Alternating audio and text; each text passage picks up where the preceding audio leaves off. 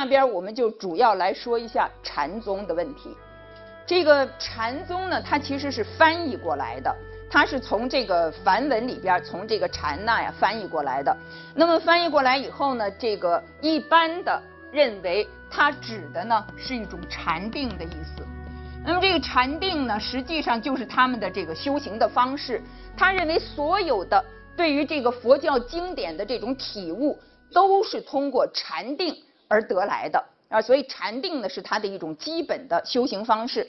那么禅定是什么意思呢？通常我们会把禅定翻译成思维修，通过思维来修行，会把它翻译成为静虑。那么这样的一种思维，这样的一种静虑，它主要的目的就是它的目标。是要明心见性。所谓的明心见性，性是什么呢？性其实就是一种本性，就是一种本质，就是一种本性。那么是一种内在的，我们现在仍然会说性质，对不对？是一种内在的这样的一些根本性的内容。那么通过明心见见性，通过发掘你的内心，能够明白你的这个本性所在。通过这样的方式呢？也能够和佛祖达到一种交融，能够洞见佛祖的学说，它的真谛在什么地方啊？通过发明你的内心来认识佛祖，他的这个佛性在于什么地方？那么禅宗呢？它是奉这个菩提达摩呃为他的在中国就是在中土的一世祖。那么这样数下来呢，其实现在禅宗。留下来的影响最大的，应该说是这个六祖，应该说是六祖。我们现在看到很多坛经的这个教室，那么也有的地方呢，会把它称之为六祖坛经，会把它称之为六祖坛经。那么这里边呢，呃，我们可以看到这个就是一个一个的数下来，那么这个六祖呢，其实就是慧能啊，就是数到。六祖呢是慧能，我们哲学系的娄宇烈先生呢，他就曾经说过，这个六祖坛经，它是中国的本土禅宗的根本性的经典，最根本性的经典。那么这个六祖坛经呢，其实篇幅并不长，在这里边呢，很集中的呃记录着这个慧能的一些认识，就好像一个讲演记录一样。这个慧能这个人呢，呃，其实他说是河北人，但是实际上呢，他是在广东，就是我们说岭南吧，呃，在这一带这个生长长大的。那么过去呢，呃，很贫穷了。在一个偶然的机会呢，那么接触到佛法，后来呢，到了这个湖北这个地方呢，来寺院里边呢，黄明山来修行。修行呢，实际上那个寺院里边的主持的高僧，那么这个老和尚呢，就是这个弘忍。这个弘忍呢，是被呃认为是禅宗的五世祖的。那么禅宗呢，它都有一种四法的说法，也就是说呢，它这个这个佛法呢，要有人来继承。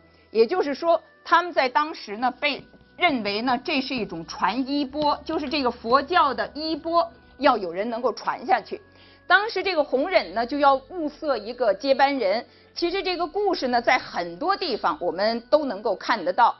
呃，在物色接班人的过程里边呢，他叫他这个佛院里边的所有的这些弟子们、这些僧人们都写出来。他们自己呢，对于这个佛法的认识，实际上呢，在那个时候就是通过这个寄语，寄语呢，就是一些很短小的这样的一些类似于诗作的这样的一些这个篇章吧，表达出来他们对于这个佛性佛法的一种看法。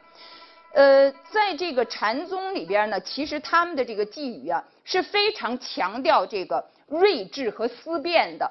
就是你的这个寄语呢，应该能够非常隽永，能够非常隽永。这个语言呢，可能是很简单的，但是里边呢所蕴含的这种哲理的思求，呃，这种哲理的思维，应该是非常深邃的。这样的寄语呢，被认为就是是大家都会推崇的吧。那么那个时候呢，当时这个寺院里边呢，呃。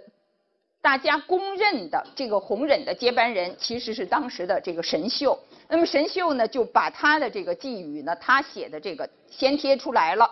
先贴出来了以后呢，当时慧能其实是一个这个挑水劈柴这样的一个粗作的和尚，他在听到当时别的僧人读了这个寄语之后，觉得很不满意。慧能这个人，我们知道他完全不识字的，他完全不识字的，所以呢，他读这个是要靠别人给他读，他自己的寄语也是要靠别人给他写。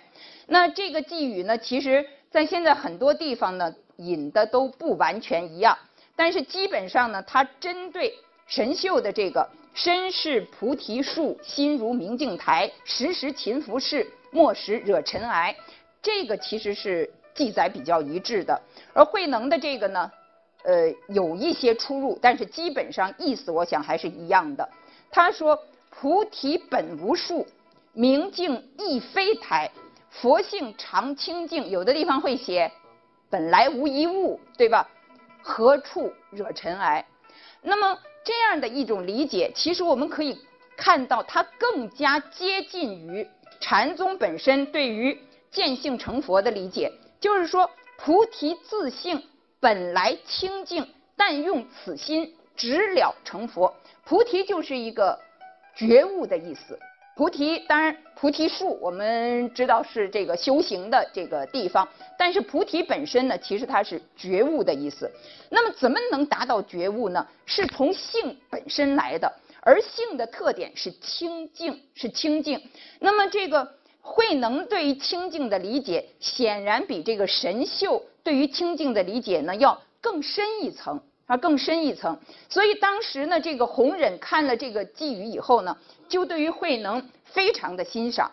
但是呢，他也知道那个神秀呢，实际上力量已经发展的很大了，而且当时的人呢，就是那个寺院里边，包括这些僧人都觉得神秀呢，似乎就是一个呃接班人了。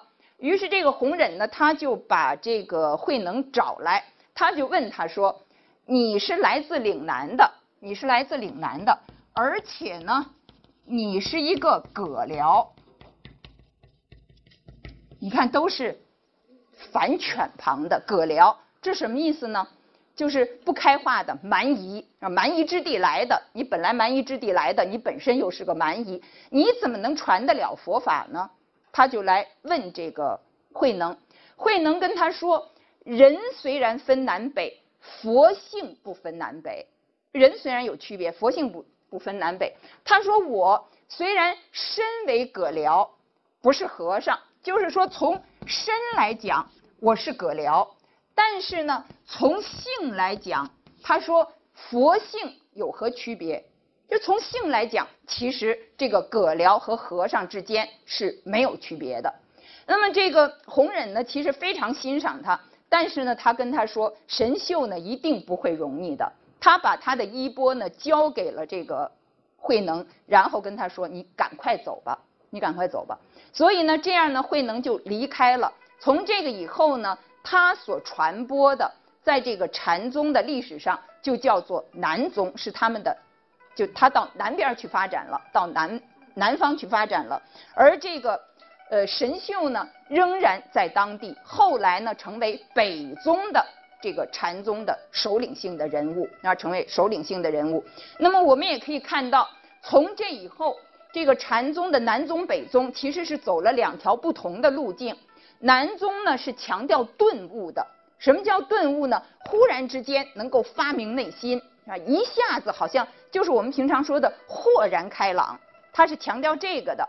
而这个北宗呢，神秀他们是强调渐修的，不断不断不断的一个台阶儿一个台阶的走，循序渐进的。所以呢，这个南宗北宗呢，虽然都是禅宗，但是它的这个发展的路径呢很不一样。在中国历史上，后来真正影响大的。其实是慧能的南宗，是慧能的南宗。那么慧能这个“慧”字呢，也有两个写法，有的地方呢是写这个智慧的“慧”，还有的地方呢是写这个恩惠的“惠”。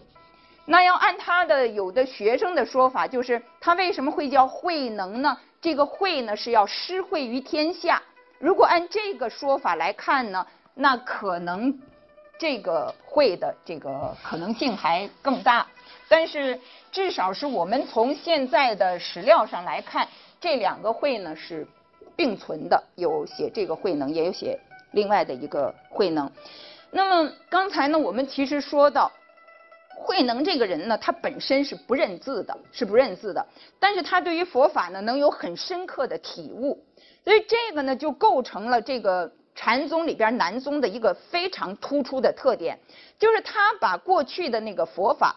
从一种非常繁琐的那样的一种文字解释，这样的一种修行方式里边解脱出来了，解脱出来了，变成了一种通过这个发明内心就能够体悟的这样的一种这个佛教的教义的方式。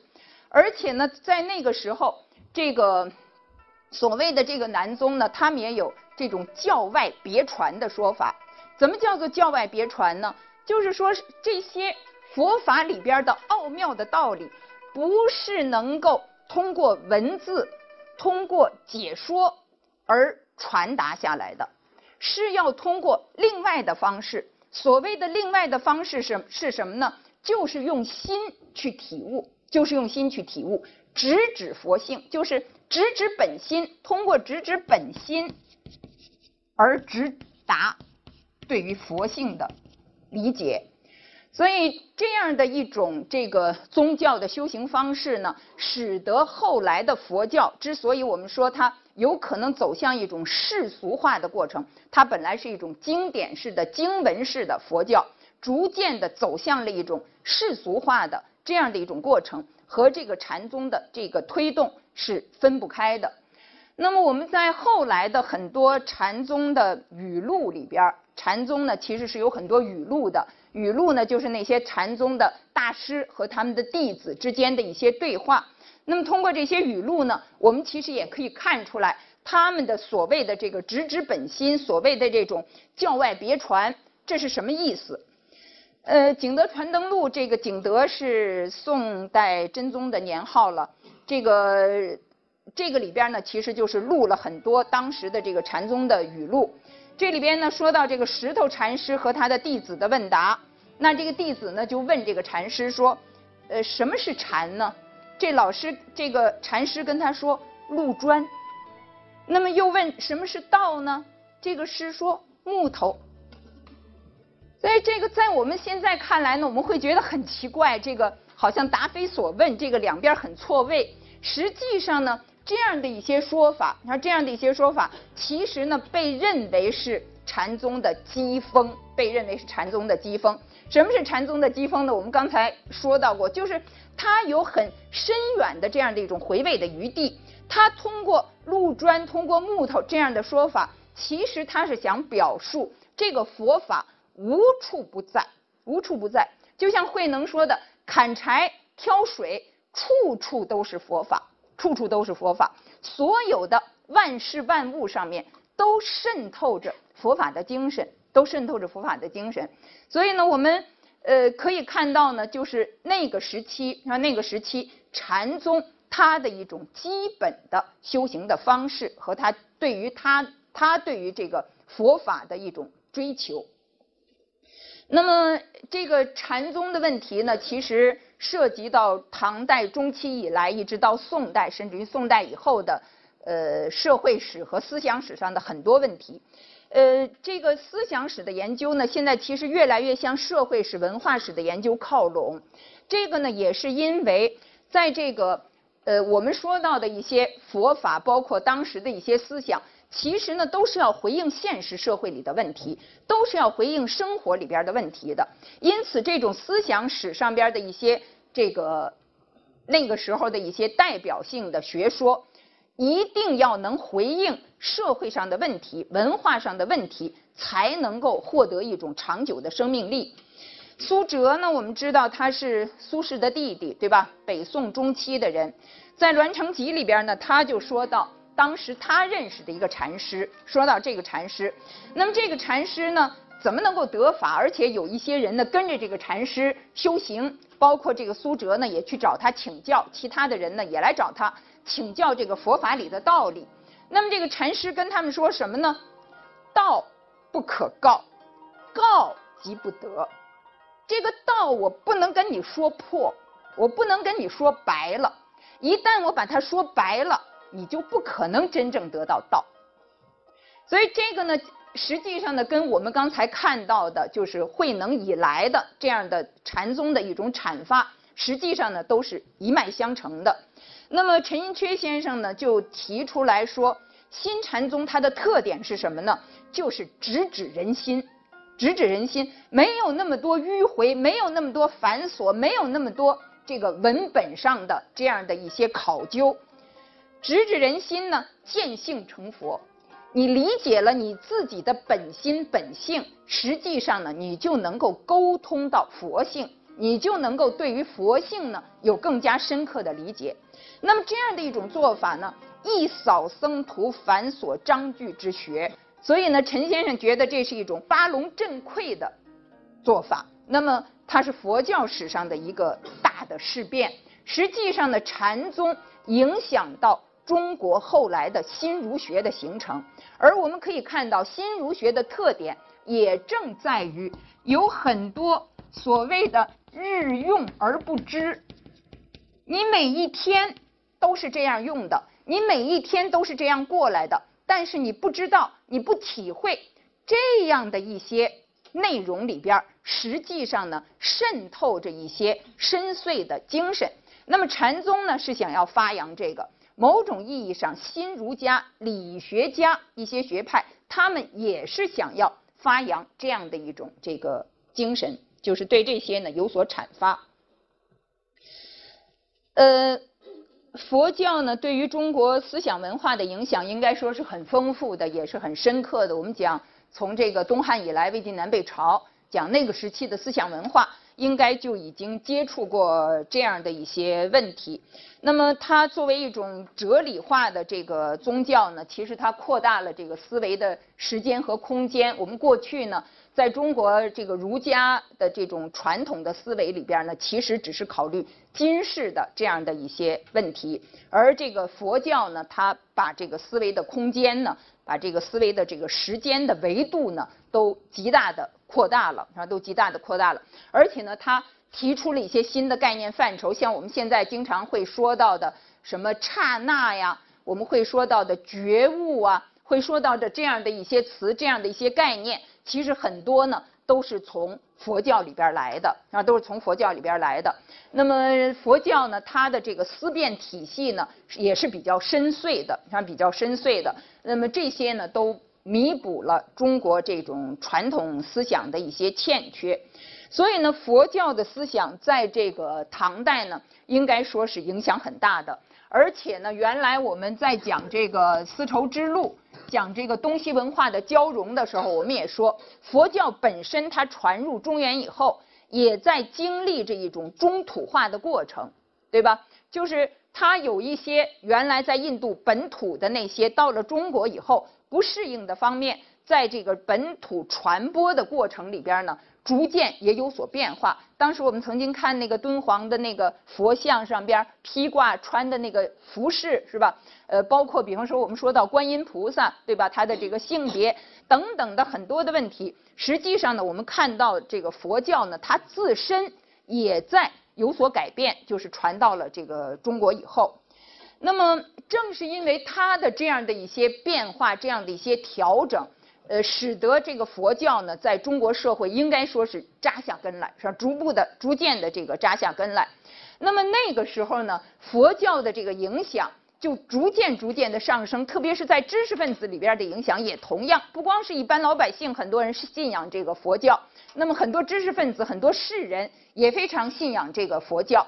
而像这个季羡林先生所说的，唐朝的儒生，那么他们是不是反对佛教呢？还是有一些儒生要辟佛的，要辟佛的，但是总的来讲，特别是在唐代中期以前，这样的一些儒生，他们能够用来跟佛教对抗的思想体系，实际上是相当薄弱的，实际上是相当薄弱的。